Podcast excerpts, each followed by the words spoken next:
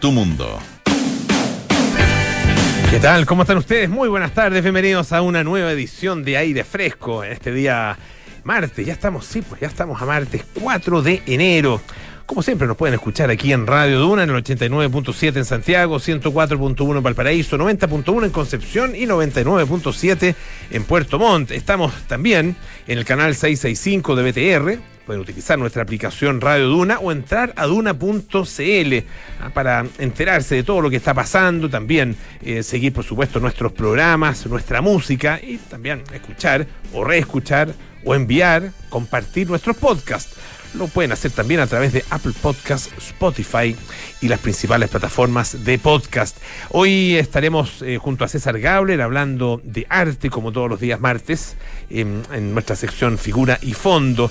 Y también Em, como los martes también hablamos de ciencia junto a Francisco Aravena, vamos a conversar con el vicerrector de investigación y desarrollo de la Universidad de Chile, eh, Flavio, el doctor Flavio Salazar. Él recuerden también em, que es parte del Instituto de Ciencias Biomédicas, em, es experto en inmunología, eh, así que tenemos harto que, conversar con él en relación con lo que ha pasado con eh, Omicron, famoso Flurona eh, lo que está ocurriendo en distintas partes del mundo, qué pasa acá en Chile con el COVID-19 y también em, qué ha ocurrido con la ciencia durante este, este año en la investigación científica. El, como vicerrector de investigación y desarrollo tiene mucho eh, que opinar y tiene una visión además eh, muy, muy acabada y muy desde adentro acerca de lo que ha ocurrido durante este tiempo en la ciencia y en la investigación. Así que una interesante entrevista tendremos en nuestra sección de ciencias aquí en Aire Fresco. Pero partimos con la actualidad, porque, eh, bueno, estamos en estos momentos, en estos mismísimos momentos, eh, viendo todavía la votación de la próxima mesa, la nueva mesa, particularmente la presidencia de la Convención Constitucional. Ustedes saben que hoy eh, terminaba el mandato entregado por la Convención a Elisa Loncón y Jaime Baza y a toda la mesa, em, pero básicamente o, esencialmente a ellos dos como presidente y vicepresidenta y vicepresidente, y eh, se está eligiendo a la nueva directiva, a la nueva presidenta o presidente parece que va, bueno, la verdad que hay, hay posibilidades para, para todos eh, eh, hasta este minuto, eh, pese a que mm, se han ido como decantando algunos nombres que ya están desapareciendo de la lista. Ha pasado, ha pasado hartas cosas desde más o menos ¿Qué hora, José Soto? ¿La una de la tarde que empezó todo esto? De temprano. ¿Cómo está? Todo bien, gracias. Oye, sí, pues desde el mediodía que empezó esta votación de la Convención Constitucional, que recordemos, cumplió su periodo de la mesa directiva presidida por Elisa Loncón y Jaime Baza, y hay que cambiarse. Cumplió los seis meses y por lo tanto ya cambia para el próximo periodo, que es el más complejo, porque ya es la elaboración de, eh, de una nueva carta magna, de la nueva constitución. Lo que hicieron estas directivas, la directiva de ahora, fue generar los reglamentos, preparar un poco que la rueda empiece a andar. Eh, hemos estado toda la mañana muy pendientes de esta votación. Es difícil porque se necesita una mayoría muy amplia, que es lo que. Esto es solamente el inicio de lo que vamos a ver todo el año. De cómo se van a lograr acuerdos. Se necesita mayoría. Ah, o sea, claro, 78 votos. Exacto, son 155, se necesita 78. Entonces la posibilidad de un acuerdo es, o sea, es que es obligatorio un mm, acuerdo. Y esto es una muestra más de que, de que tienen que lograr acuerdo. Eh, originalmente en la mañana uno decía, bueno, parece que concita apoyo Ramona Reyes, que es del Partido Socialista, esta exalcaldesa de Payaco, que eh, concitaba apoyos o un acuerdo del colectivo socialista y de los constituyentes del Frente Amplio. Eh, aquí un, solamente un paréntesis. Em, hubo un quiebre entre el Frente Amplio y el Partido Comunista, porque el Partido Comunista se fue apoyando a, eh, a Eric Chinga, que es del pueblo de Aguita, apoyado por el Partido Comunista. Ellos no finalmente no apoyaron eh, un acuerdo con el Frente Amplio, lo que podría ser también una señal de no lograr acuerdos en el futuro con Gabriel Boric, digamos. Es claramente también un poco simbólico de lo que podía pasar desde marzo. Pero bueno, al margen de eso, te decía, Ramona Reyes era la que tenía posibilidades, pero se fue cayendo con el transcurso de las horas. Primero porque en la primera, eh, ni en la primera ni en la segunda votación logró las 78. De hecho, tuvo 34 votos en la primera y 54 votos en la segunda. Y la empezaron un poco a criticar a ella, especialmente por redes sociales, porque tiene un problema con unas denuncias de el Consejo de Defensa del Estado y de la Contraloría por su pega eh, como alcaldesa Payaco. Hay unas denuncias de administración de fondo, etcétera. Se enredó la cosa, se enredó la cosa, entonces en algún minuto del día el Frente Amplio se cayó de la opción de Reyes y dijo, ya, yo me voy por Cristina Dorador que tampoco sacó mayoría, logró 46 votos. Eh, después los socialistas también se cayeron y dejaron la opción de, votaron la opción de Reyes y se fueron por Patricia Poblete, la periodista, pero tampoco logró mayoría perdón, Poblete, Politzer, que logró 29 votos. Y por los palos iban los otros candidatos, que es Bárbara Rebolledo, la candidata de la derecha, ella es independiente de Bópoli, que tampoco sacó mucho, digamos, 31, y eh, Eric eh, eh, Chinga, que es de Pueblo de Aguita, apoyado por el Partido Comunista, que en la tercera votación sacó 33 puntos. Entonces, si me preguntas ahora, que recién se está haciendo el conteo, claro, está un poco la tendencia. Pareciera que hay dos personas que, hay dos nombres nuevos que tienen ciertos apoyos, que son Cristina Dorador y Patricia Politzer. De hecho, ahora se está haciendo en este minuto el conteo de los votos y va Cristina Dorador, con 19 votos, seguida por Patricio Politzer con, eh, con 11 votos, después Eric Chinga con 5 votos, Bárbara Rebollido ahora no tiene ningún voto, lo que significa que la gente de la derecha se está sumando a Patricia Politzer. Eso podría ser también. Es algo que, que vamos a ver ahí porque era como parte de las negociaciones que estaba pasando ahora. A mí lo que me llama la atención es lo arcaico del sistema de votación. Sí, expliquemos un eh, poco, tiene que pararse cada constituyente. Lo, llaman a cada uno. Tiene que pararse, ir a dejar su voto escrito en papel, en un, como en una, en un copón de plata. En una ánfora. Claro. como una especie de ánfora muy solemne de plata. Y después, eh, eh, claro, los jueces lo que hacen es que lo levantan y empiezan a decir los nombres a viva voz. Entonces se demoran en llegar al voto y se demoran en, en, leerlo, claro. además se lee fulano de tal o fulana de tal vota por eh, sutano ¿ah? o sutana. Ah, ese, ese no es un voto anónimo. Ah, como, no, pues no, es anónimo. Se sabe quién votó. Claro. ¿Y por quién y de hecho han aparecido un par de votos nulos y, generando bastante controversia bueno, en, Twitter, donde todo genera controversia. Ah, la respiración genera controversia en Twitter. Pero bueno, la cosa es que hasta ahora ya van de, hecho 26 votos por Cristina Dorador, que recordemos, ella es de los movimientos sociales constituyentes. Ella es científica, es una doctora de Antofagasta, es investigadora de microbiología, eh, nació en Antofagasta, eh, tiene un doctorado bien importante en ciencias naturales en la Universidad Kiel de Alemania. Eh, es la típica participante de Puerto Ideas, de Congreso del Futuro, digamos, de todas estas instancias donde se piensa el futuro, una medioambientalista, defensora, por ejemplo, de la preservación de los salares, está en contra de lo que ella llama extractivismo, eh, y ella fundó este movimiento sociales no constituyentes y hasta ahora es ella es del distrito 3, que es eh, del norte en el fondo, San Pedro de Atacama, Tocopilla, Antofagasta, Calama, etcétera. Ella hasta ahora está concitando los apoyos eh, de varios sectores. Claro, ahí podría ser que se está sumando el Frente Amplio, se están sumando los socialistas, se está sumando un montón de sectores que finalmente desistieron de sus nombres. Y la otra opción, que lleva 13, que está ya bastante más abajo, mm. mira, ahora podría ser que se lograra los 78, sí. Eh, Patricia Policer, periodista, exdirectora de TVN, sabemos un poco cuál es su, cuál es su, su registro, digamos, su currículum. Eric Chinga, lleva ocho votos. Él era apoyado por el Partido Comunista. En algún minuto tenía una mayoría importante. Eh, él tiene posición, él era, estaba en contra del acuerdo del 14 de noviembre, por ejemplo. Y para el Partido Comunista era clave eh, lograr tenerlo en la mesa porque querían evitar un poco esta cosa de centro, querían marcarse bien a la izquierda. Hasta ahora no está funcionando porque los dos primeros nombres son personas en general eh, bien, bien buenas para los acuerdos. Tanto Cristina Dorador como, como Politzer. Patricia Politzer. Bueno, eh, vamos a ver si se resuelve, les vamos a contar, por supuesto, no se, no se cambie nuestra sintonía, porque aquí abrimos una ventana ah, para recibir un poco de aire fresco, además en este día tan caluroso, eh, y les vamos a ir contando ah, en la medida en que sea necesario. Eh, pero yo, yo insisto en lo, arcaico del sistema de votación. Em, parece que quizá hayan tenido que dedicar un día completo a esto cuando no, no, solo por la dificultad política que tiene la resolución de esto, sino que por, por el procedimiento. Mm. Ah, sí.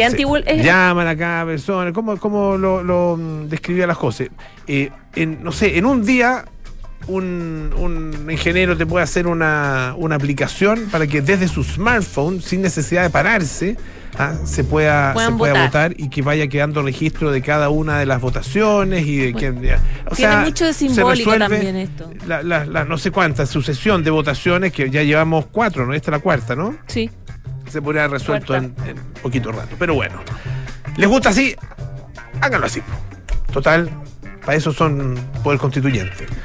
ojalá que termine, porque esta podría ser la última votación de hoy día. Si no logra los 78, se corre para mañana. Ya. Así que.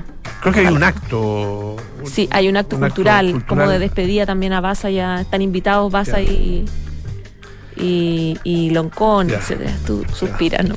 No, es que, bueno, no, es que ya, cada uno tiene la opinión. ¿Tú quieres que, empiecen a escribir la constitución? No, si tampoco me, O sea, obviamente quiero que escriban la constitución. Eh, no, ¿sabes lo que me pasa? ¿Mm? bien franco, eh, y esto puede ser una opinión absoluta, es una opinión absolutamente personal y puedo estar, eh, no sé, puede ser, no sé, muy minoritaria o única.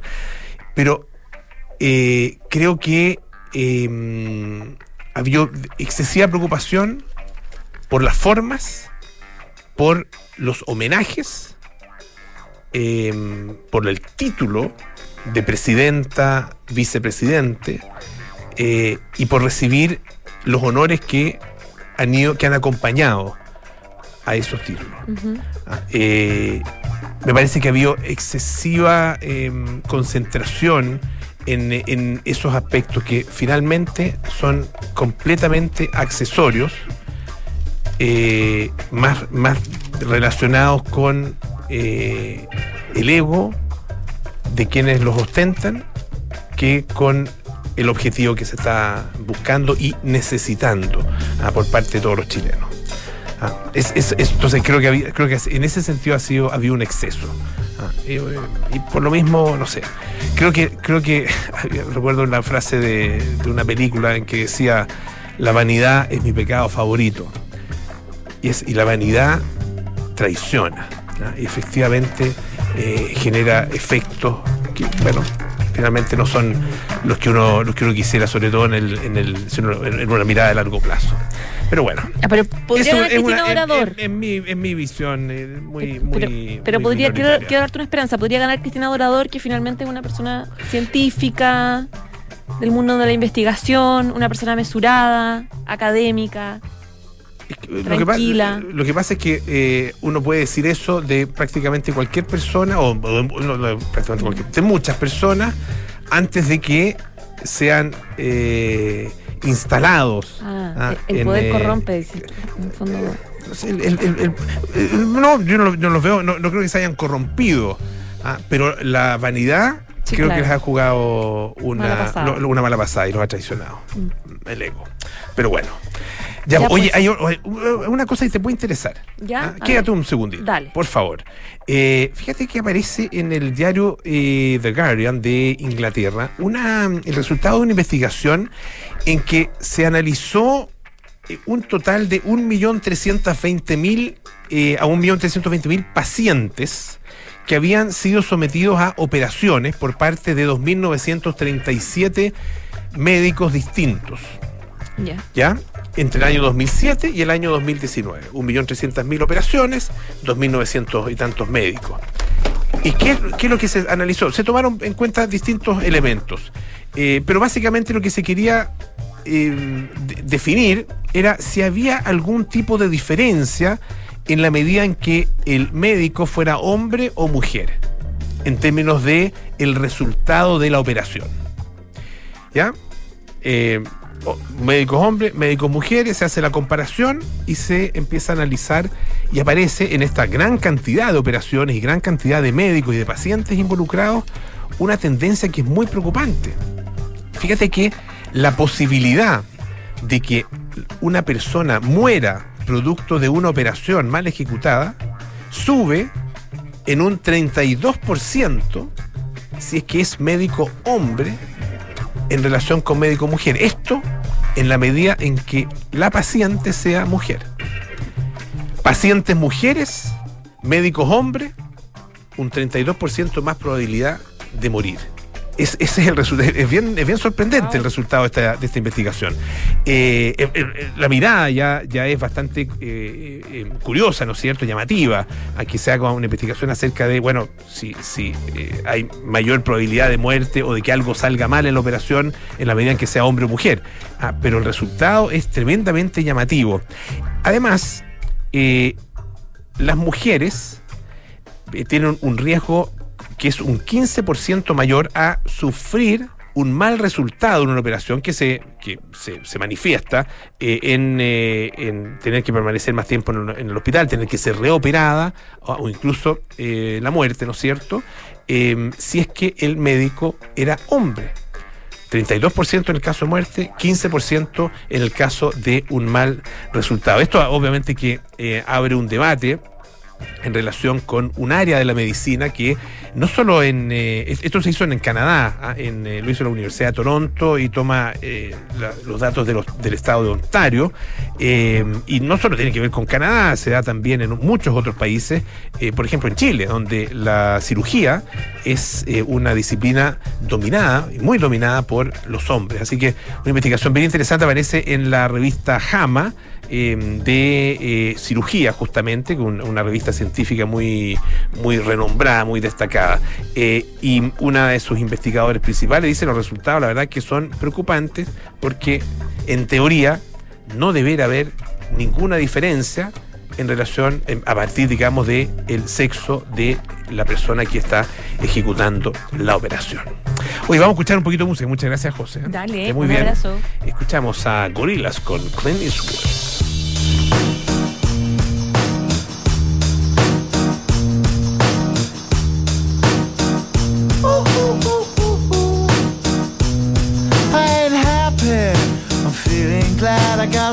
Sunshine in a bag. I'm useless, but not for long. The future is coming on. I ain't happy.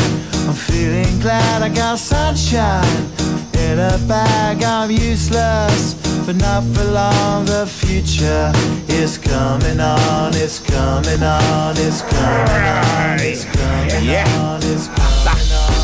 Finally, someone let me out of my cage. Now, time for me is nothing cause I'm counting no A's. Nah, I couldn't be there. Nah, you shouldn't be scared. I'm good at repairs and I'm under each snare. Intangible. Bet you didn't think so I command you to. Panoramic view. Look, I'll make it all manageable. Pick and choose, sit and lose. All you different crews. Chicks and dudes who you think is really kicking tunes. Picture you getting down in a picture tube. Like you lit the fuse. You think it's fictional, mystical, maybe spiritual hero who appears in you to clear your view yeah. when you're too crazy. Lifeless to those, the definition for what life is. Priceless to you because I put you on the hype shit. You like it? Gun smoke, you're righteous with one toke. You're psychic among no possess you with one go.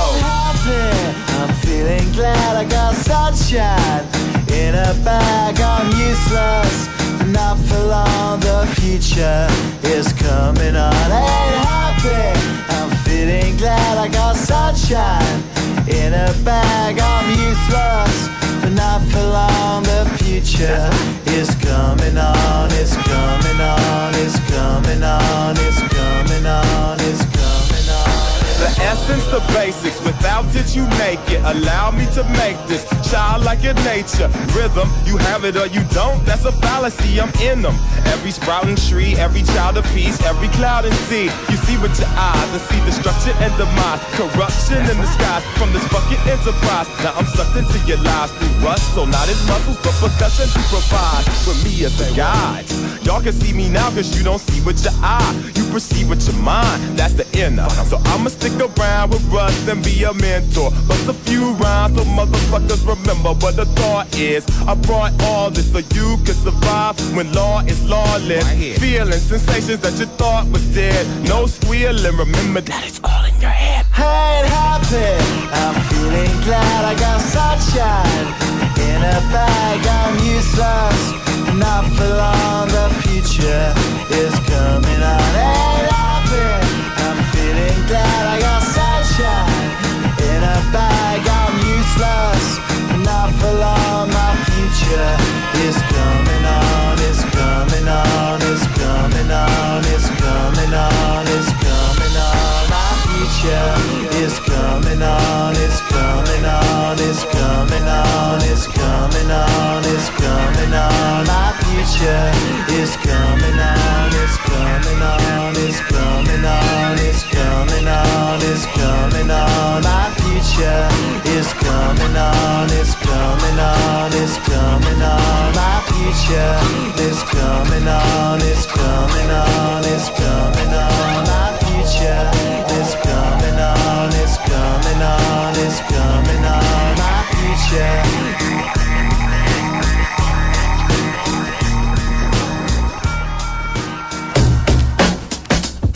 Entrena la vista y descubre a los creadores que abren nuevos horizontes en el arte. Porque ver es más que mirar, esto es Figura y Fondo, con César Gabler, en aire fresco. Presentado por Fundación Actual. Los días martes nos juntamos acá con César Gabler para nuestra sección Figura y Fondo, que es eh, tal como lo recordamos siempre, una presentación de Fundación Actual. ¿Qué tal, César? ¿Cómo estás? Muy bien, Polo. Muy bien. Aquí, esta vez cambiando el foco de, mirada hacia el arte. Normalmente estamos comentando exposiciones y ahora voy a comentar un par de libros. Ah, muy bien, muy bien. Sí, porque fíjate que Chile se ha caracterizado en general la escena artística chilena por ser una escena de catálogos. Eh, algo que le llama la atención muchas veces a los curadores o gente que viene de fuera a conocer la escena chilena es la densidad, la cantidad, ¿cierto?, de catálogos que se hacen eh, y muchas veces la densidad también de los textos críticos, pero quizá algo menos común es que los artistas editen monografías. Afortunadamente eso está cambiando y hoy día muchos artistas están haciendo libros monográficos de su obra en los que dan cuenta de su trayectoria. En este caso traigo dos libros recientes uno de Hernán Gana, se llama Antes, más después, igual ahora, y de Cristian Velasco.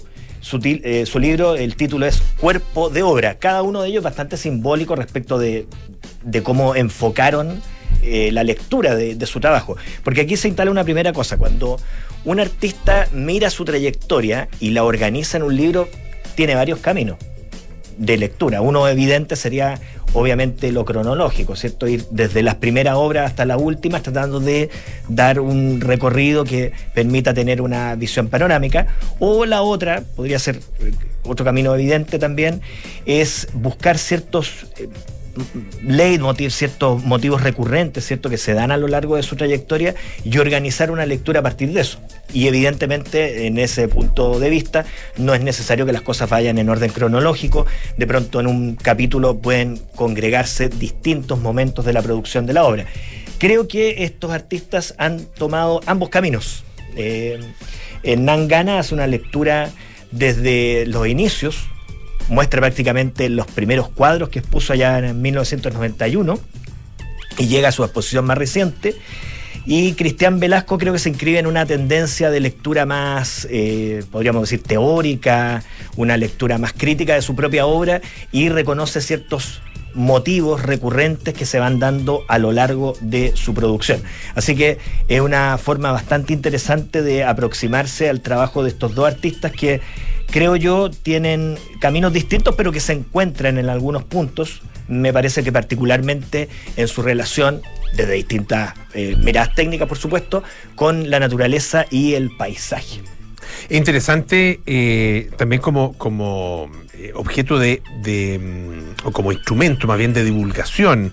Ah, eh, porque claro, la exposición pasa, el libro queda. Ah, y, muchas veces uno, sobre todo desde, desde afuera, ¿no es cierto? Y en la historia, ha tenido solamente la posibilidad de ver justamente estas monografías o libros en relación con una exposición en, en específico. Yo recuerdo de, chico, un libro que a mí me, fascinó y que eh, afortunadamente tuve la posibilidad de, verlo, de tenerlo en mis manos durante un buen tiempo, me lo prestaron y después después me lo regalaron, muchos años después, que era un libro de mm, una retrospectiva que se hizo en el MoMA, en, eh, en, Nueva York, de Picasso. Ah, ah el, año, el año 80. 80, 80 la, exposición del 81, claro, 80, 81 el libro, digamos. Sí, sí, sí. Eh, que es, me pasó lo mismo con el libro. Mira.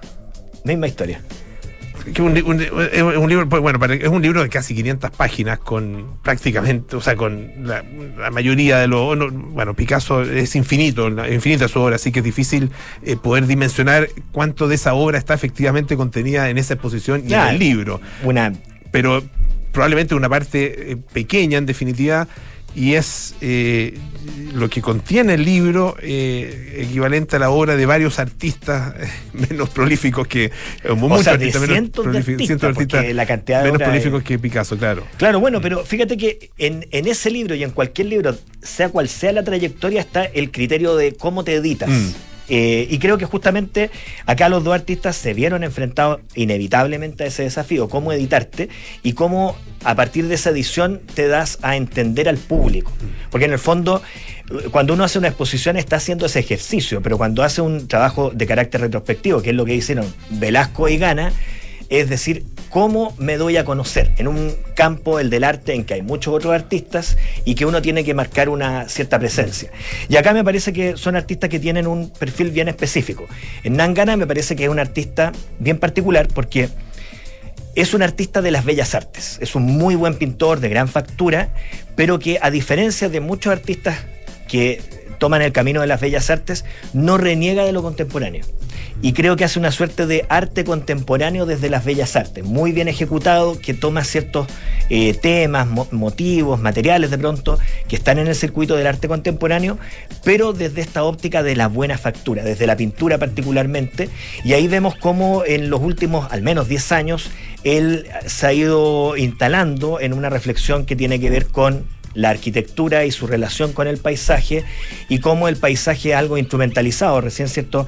Eh, eh, a, propósito de la conversación anterior, escuchábamos el término de extractivismo. Hay también ahí una lectura respecto de cómo la naturaleza es utilizada y eso aparece muy bien reflejado en su producción a través de un elemento que lo ha convertido ya como en marca de fábrica, que es el, signo este de, las barras, ¿cierto? El código de barras, como diciendo todo tiene precio, todo se transa, todo se vende, incluida la naturaleza. Y por otra parte, Cristian Velasco ha hecho el centro de su producción, o ha hecho de su producción eh, como centro, creo yo, la relación de su cuerpo o de él como sujeto con, por una parte, el entorno doméstico. Recordemos que él inicia su trayectoria trabajando con la tela de los colchones y el relleno del colchón. El colchón es un lugar donde uno duerme, ¿cierto? Y a la vez eh, tiene que ver con nuestro cuerpo es nuestro cuerpo el que se deposita en él.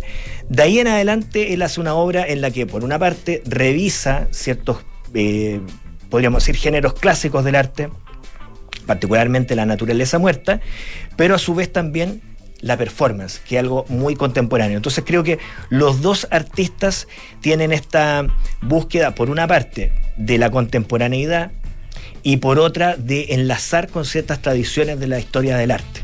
No en vano, eh, Gana tiene un capítulo en su libro, página 70, que se llama Bellas Artes, Beaux Arts. Recordemos, Beaux Arts es un término que se usa tanto para las artes visuales como para la arquitectura, que es la formación inicial de él. Él es arquitecto y al igual que Velasco no viene del mundo de las escuelas de arte, se forma en otro lugar, eso también es interesante. Eh, ahora, César, eh, ¿qué pasa con en este tipo de publicaciones con el lenguaje? Aquí ese, ese yo considero que es un, es un gran tema, eh, porque si efectivamente intentan estas publicaciones ser un vehículo de, comunicación eh, y, de, difusión de la obra y del trabajo de un artista eh, al público, ¿no es cierto? hay un tema con, con lo, lo muchas veces pasa con lo críptico, lo, lo oscuro, lo difícil que, que, resulta a veces el lenguaje eh, a través eh, con el cual se habla eh, acerca de, arte, que termina pasa con la crítica, pasa con, con, muchos, con muchos libros y, muchas publicaciones acerca de artistas o de la obra de artistas, que termina por alejarte más que acercarte. Bueno, mira, yo creo que en estos dos libros se nota que los artistas tuvieron particular cuidado con ese tema. Y si uno revisa los textos, tanto los del libro de de Cristian Velasco, Catalina Mena y Daniela Berger, son textos súper cercanos, eh, muy amables al lector, bien escritos, claros en sus conceptos y no por eso poco profundos. O sea, concilian algo que muchas veces parece irreconciliable, que es la profundidad con la claridad. Cosa que, a mi juicio, y yo creo que estamos de acuerdo en eso, es absolutamente posible ser muy profundo y ser muy claro con el lenguaje. Quizás viene de, hay una mala tradición artística, una, quizás una falsa percepción de que lo profundo tiene que ser complejo, quizás heredado de cierta filosofía que está cargada de tecnicismo y es prácticamente ilegible solamente para expertos poder descifrar. para los iniciados. Exacto. Mm. Y en el caso del texto de Nangana es muy cercano, es, una, podríamos decir, una crónica sobre su vida eh, su trayectoria vital, personal y sobre su producción artística, en la que además se va reflexionando a medida que van eh, sugiriéndose las distintas etapas de su producción los elementos conceptuales, teóricos que hay detrás de su trabajo, pero siempre eh, desde, una, desde un lenguaje muy claro, muy accesible. Así que son buenos libros desde el punto de vista de la gráfica, pero también de la divulgación, que es lo que, a lo que va tu pregunta. Perfecto. César, muchísimas gracias. ¿ah? A ti, Polo. Hasta el próximo martes, César Gabler, figura y fondo, una presentación de Fundación Actual aquí en aire fresco, en Radio Duna. La Universidad de San Sebastián cuenta con cuatro hospitales de simulación clínica en cuatro regiones del país. Universidad San Sebastián, una gran universidad que avanza y crece.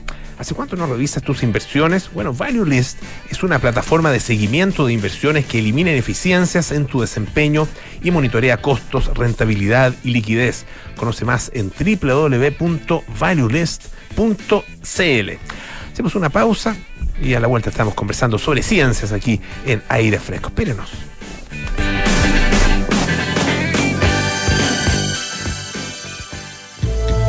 Cuánto que no revisas tus inversiones? Monitorearlas requiere de una revisión técnica como la de tu auto. ValueList es una plataforma tecnológica que, con expertos financieros, examina el total de tus inversiones en costos, rentabilidad y liquidez con cuentas locales e internacionales. Ya monitoreamos más de 150 millones de dólares. ¿Tienes sobre un millón de dólares líquidos? Ingresa a www.valuelist.cl y te asistimos sin costo durante un mes independiente de la institución financiera.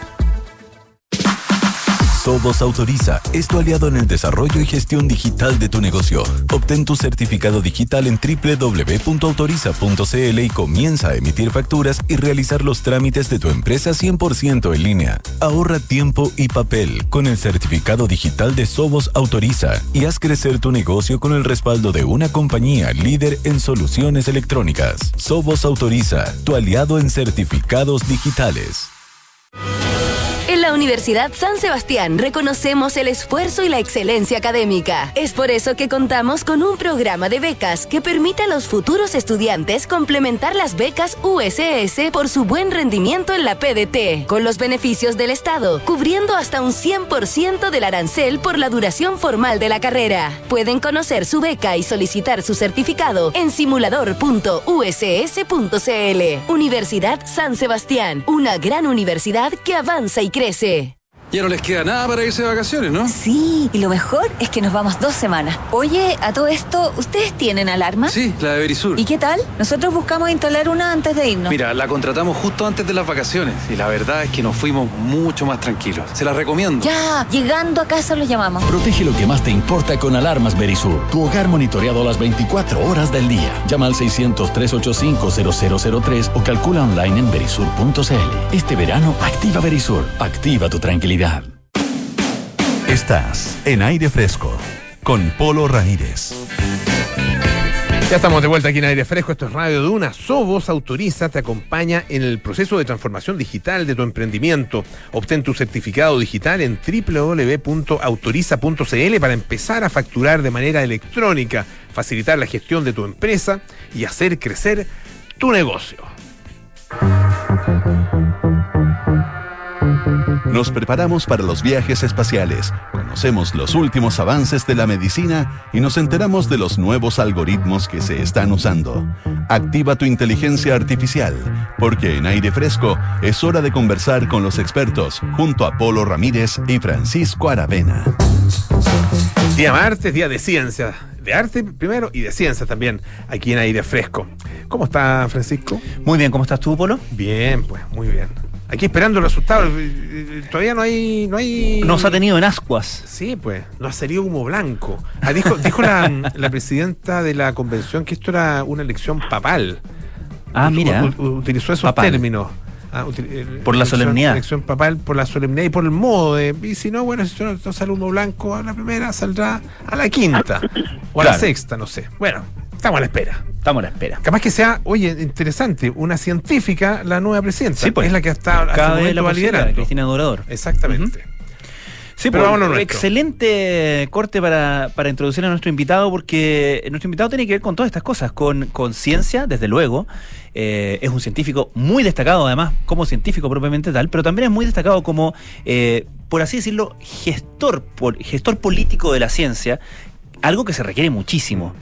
Em, y él, desde luego, sabe muchísimo de, cómo ha sido eh, una demanda creciente y, que además plantea preguntas justamente cuando el país está planteando eh, y redibujando su institucionalidad en un montón de, asuntos. Eh, estamos al contacto con Flavio Salazar, vicerrector de Investigación y Desarrollo de la Universidad de Chile. ¿Cómo estás, Flavio? Buenas tardes. Hola, buenas tardes, Pancho. Buenas tardes, Polo. Muy buenas tardes. Flavio, hay un montón de temas que están dando vuelta que tienen que ver justamente con lo que decía, con institucionalidad, con ciencia. Eh, quizás el más evidente, a propósito de lo que, de lo que comentaba Polo, es eh, respecto de la discusión que eh, se ha dado o que algunos han eh, eh, digamos, explícitamente tratado de introducir en la discusión política, eh, de, poner a la ciencia como uno de los temas que, em, que, sean prevalentes y que, que estén en la discusión política, ya sin temor, ¿no? Antes había como un cierto, me acuerdo culturalmente, por lo menos socialmente, cierto, no sé si estás de acuerdo, temor a, comillas, ensuciar la ciencia con política y ahora la postura parece ser la contraria, ¿no? Bueno, en general eh, la ciencia sigue, digamos, los movimientos culturales de los países y es claro que hoy día estamos en una discusión política importante que tiene que ver con, el futuro de nuestro país y por lo tanto eh, el tema de cómo vamos a plantearnos en el futuro, cómo vamos a buscar el, el desarrollo, digamos, sustentable, ecológico y respetuoso de la naturaleza es un tema que, que no solamente hoy día atañe a los científicos, sino que también cruza la sociedad y por eso de alguna u otra manera sumado esto al, a la, pandemia, ¿no es cierto?, que, que de alguna manera también elevó el tema de la discusión científica a un nivel más cotidiano, hace de que, claro, hoy día exista mayor interés de poder plantear los temas en forma bien transparente. Eso, eh, ¿en qué em, se debiera em, manifestar? Si es que uno, si es que uno dice, ya, efectivamente, eh, el estatus em, eh, y la condición de la, de la ciencia y de la mirada hacia la ciencia eh, va a ser distinta a partir de eh, la nueva constitución, a partir del próximo gobierno, no sé. Ah, eh, ¿en, qué, en, qué ¿En qué concretamente se deberá manifestar eso? Ah, lo, que pasa es que la, necesidad está en poner los temas científicos y la ciencia como un elemento clave en, un modelo de desarrollo. Hoy día estamos en la crisis que nos encontramos debido en gran parte a un agotamiento del modelo, digamos, extractivista, que requiere de alguna manera que el país se prepare para poner valor agregado a través del conocimiento. Eso es un tema que es transversal y que de alguna manera entonces eleva la necesidad de, que la ciencia sea tratada no como un elemento solamente relacionado a, lo académico o a algún una especie de lujo que los países se puedan dar, sino que tienen que entrar en directa, digamos, eh, con conversación con el modelo de desarrollo que queremos tener. Pues cómo le ponemos ciencia, cómo le ponemos conocimiento en toda su amplia gama, que va desde la tecnología hasta, hasta las humanidades, al servicio de un modelo de desarrollo que de alguna manera sea más inclusivo y permita un, desarrollo más equilibrado. Eh, Flavio Salazar, ¿estás de acuerdo con que parte importante de la discusión cuando empezamos a hablar de ciencia, de política científica, de institucionalidad, etcétera, pasa necesariamente por eh, la clásica ecuación que se hace, que es eh, cuánto presupuesto le destinan los estados en comparación con su, con su eh, Producto Interno Bruto a la ciencia, a la investigación, al, a, todo esto, o, crees que es una medición que, em, que está quedando superada?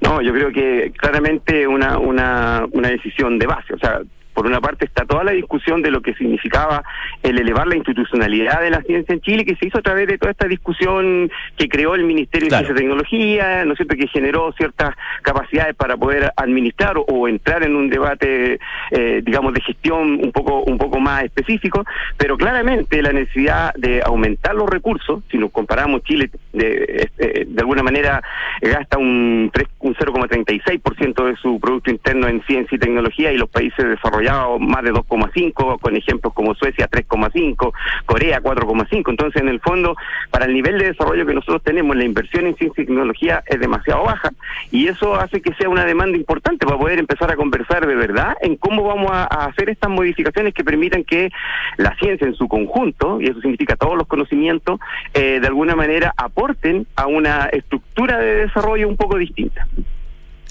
Estamos conversando, les recuerdo, con el doctor Flavio Salazar, vicerrector de Investigación y Desarrollo de la Universidad de Chile. Em, el, usted mencionaba, eh, doctor, la pandemia. Eh, las, decisiones eh, se han ido tomando, la impresión que le da uno es, que se han ido tomando con creciente em, consideración de, em, de la evidencia científica. Eh, ¿Es así? Eh, ¿Tiene que seguir siendo así? ¿Cuánto, ¿Cuánto peso tiene la, ciencia y cuánto peso tiene también la política en la toma de decisiones ah, eh, frente a, cómo se enfrenta la pandemia? Y hemos visto incluso en estos últimos días diferencias de opinión entre la visión que tiene mm. todavía el, el, gobierno, ¿no es cierto?, y la opinión, por ejemplo, que da la expresidenta del Colegio Médico. Bueno, claro, o sea, cuando, cuando un ejemplo como yo mencionaba, claro, del, del rol de la ciencia en, en, en, los temas de, de, generar, digamos, evidencia para la toma de decisiones ha sido muy claro, eh, no solamente en Chile, sino que a nivel mundial se han creado comisiones, comités, ¿no es cierto?, de expertos, porque la pandemia ha sido de alguna manera un ejemplo de un problema, de un desafío que no se puede mm. abordar solamente desde las decisiones técnicas, tiene que haber un, una discusión importante, porque hay que tomar, eh, digamos, hay que tomar en cuenta eh, elementos desde la biología, desde la medicina, desde las ciencias sociales, ¿no es cierto? Desde, desde el efecto que tienen los, las cuarentenas en la economía, etc. Entonces eso hace de que de alguna manera los políticos deban establecer diálogos con, con, la, con, con la, la, ciencia para poder tomar las decisiones más adecuadas. Eso es bueno y claro que va a generar controversia porque cuando tú estás hablando en términos científicos no existe una verdad absoluta. Siempre hay una discusión, ¿no es cierto? Y de esa discusión, de ese contraste entre la evidencia es que nacen las decisiones más acertadas. Y eso es lo que se ha producido, a veces con, con, con mayores, digamos, flexibilidad de parte de los gobiernos, a veces con menos flexibilidad. Algunos, algunos gobiernos en otros países han desoído totalmente la ciencia y han tenido consecuencias gravísimas ¿no es cierto?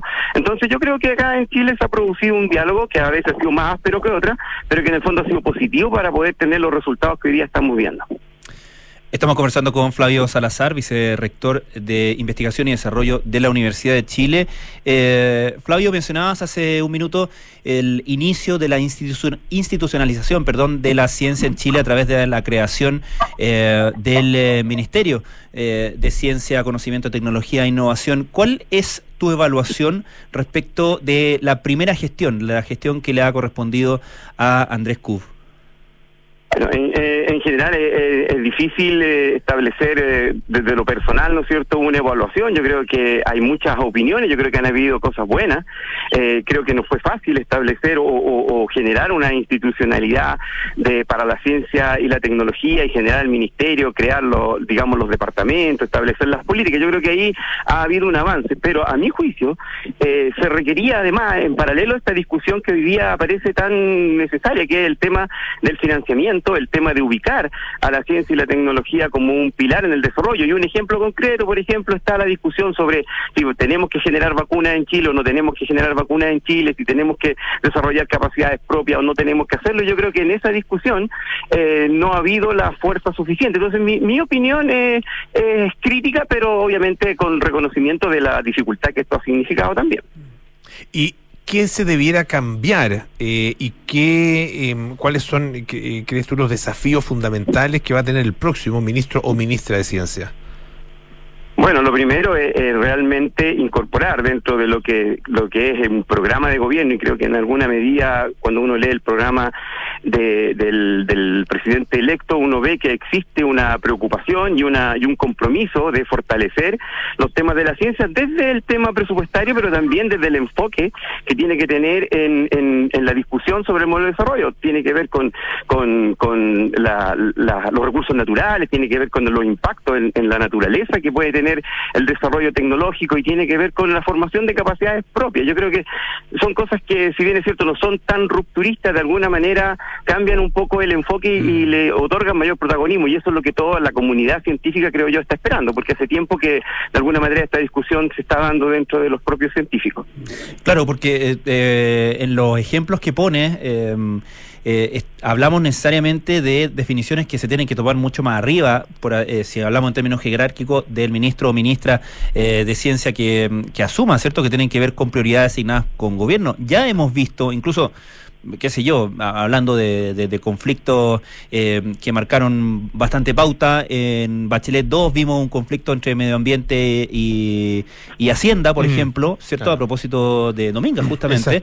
Em, eh, y, y, generalmente cuando uno le pide más, por ejemplo, a, a ciencia, en este caso, o a medio ambiente, eh, tiene que ver con la la, prioridad que le da al gobierno en, función de otros conflictos. En, en, los que en los casos que menciona, eh, uno puede avisar conflictos con Hacienda, con economía, con minería, eh, etcétera, ¿no? Eh, y, en ese sentido, te quería preguntar cuál es el perfil que tú crees que debe tener el próximo o próxima ministro o ministra de Ciencias en términos de sus capacidades de gestión eh, más allá obviamente de sus calificaciones, que puede tenerlas o no, no sé cuál es tu opinión en, eh, como científico o científica propiamente tal.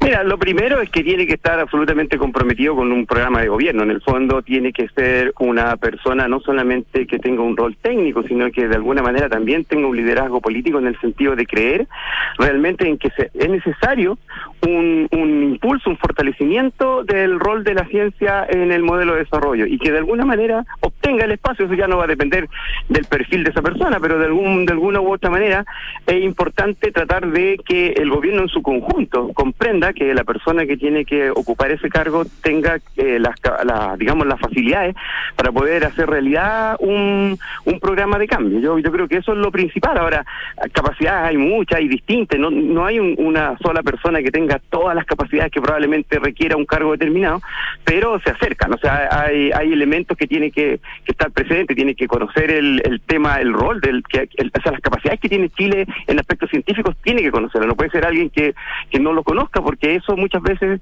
dificulta que, que en el fondo menospreciamos de alguna u otra manera las capacidades propias que tenemos en el país. Yo creo que esas son bastantes. También que tenga un rol eh, en el sentido de, de, ver la ciencia como un elemento complejo que va desde la desde la educación de los niños hasta la hasta la comunicación con, con el público, ¿no es cierto? De alguna manera establecer la ciencia no como un elemento de especialistas, sino que como un tema, como otros ministerios también que son eh, más eh, holísticos. Ahora, Flavio, eh, cuando eh, pensamos en ciencia, y, y, y, en ciencia, un poco como está mirado incluso desde la propia institucionalidad, eh, uno eh, piensa básicamente en, o en ciencias naturales o en ciencias exactas, eh, y está, no sé, habla de, la biología, de la astronomía, la física, matemáticas, etcétera. Pero claro, el, y el papel que juega esa, es, que juegan esas ciencias dentro del de el, el establecimiento de políticas públicas es un papel eh, relevante, pero hay otras ciencias, estoy pensando en la economía, por ejemplo, en la ciencia política, ah, eh, en, en, en, en, otras, otras ciencias, no sé, eh, ciencias de la comunicación u otras, donde, eh, que, claro, ya estamos hablando de otro tipo de ciencia, donde la, la, la, evidencia tiene otro carácter, donde la discusión también tiene otro carácter. Eh, no, no, digo que, una sea ni mejor ni superior a la otra, Ah, pero pero eh, es difícil eh, es difícil eh, sujetarse a, la, a, la, evidencia cuando es, eh, esa, esa mirada científica está tan es, es, tan permeable digamos a posturas por ejemplo ideológicas o, de, o, incluso partidarias Mira, lo, lo, que pasa es que en general yo creo que la forma como se resuelve esa contradicción tiene que ver con elementos que se han ido introduciendo dentro del mundo eh, científico a nivel mundial, pero en Chile también en el último tiempo, que es las visiones multi o transdisciplinaria. Esto significa que tú ya no estableces la ciencia solamente desde la propia disciplina, los matemáticos con los matemáticos, los astrónomos con los astrónomos, sino que en el fondo generas grupos, eh, equipos multidisciplinarios que abordan problemas como por ejemplo, no sé, eh, la crisis hídrica, el cambio climático, el tema del envejecimiento de la población, pero lo hacen desde diversas perspectivas, tomando tomando la evidencia que hay dentro de las ciencias más duras, ¿no es cierto?, de la, desde la desde la física hasta la biología y luego también tomando en cuenta mm. temas como la economía, temas como, como la psicología, la antropología, y yo creo que esos ejemplos son los que de alguna manera permiten eh, no partidizar la, la claro, pero, sí transformarla políticamente. Aprovechemos, perdón que, que te interrumpa, aprovechemos, por ejemplo, una discusión que se está dando ahora y tiene que ver con el litio la licitación del litio, ¿no es cierto? ¿Cómo, cómo es, es desde la ciencia, cómo deberá eh, eh, abordarse de manera correcta, según tu mirada, eh, un, una problemática como esa? Bueno, primero eh, pensar que el litio es un recurso natural eh, que, pertenece a todos los chilenos, es una, visión y que debiese servir de alguna manera para sostener este cambio que uno está eh, promoviendo en cuanto a aumentar los recursos para la ciencia, el desarrollo en todas las áreas. Pero también, aparte de eso, están todos los elementos que tienen que ver con los impactos que esto genera. O sea, el litio no es solamente un elemento para hacer y modernizarse, también tiene que ver con los salares, con, la, con las poblaciones, las comunidades que viven ahí, cuáles van a ser los impactos ambientales cómo, cómo eh, una explotación adecuada va a permitir obtener recursos, pero a la vez no generar catástrofes como ha sucedido en otros países también. O sea, eh, eh, no se pueden repetir errores, ¿no es cierto?, de, sobreexplotación o de, o de entrega, digamos, de un, de solamente desde un punto de vista economicista, porque en el fondo eso puede tener consecuencias para las próximas generaciones. Por lo tanto, la es bien compleja y es bien profunda y por eso es importante que se tomen decisiones correctas y no apresuradas. Flavio, eh, bueno, en ese sentido estamos, les recuerdo, conversando con eh, Flavio Salazar, vicerrector de Investigación y Desarrollo de la Universidad de Chile. Em, no, si quieres. Sí, no, es que eso es lo mismo. El, mm. que, el, tema es, contingente, es necesario obviamente abordarlo, eh, pero, pero mi, mi, mi, duda es si, si efectivamente, o sea, cómo se trabaja la evidencia en, en, una, en una decisión de política pública tan fundamental como es el, eh, la discusión acerca de un modelo de desarrollo.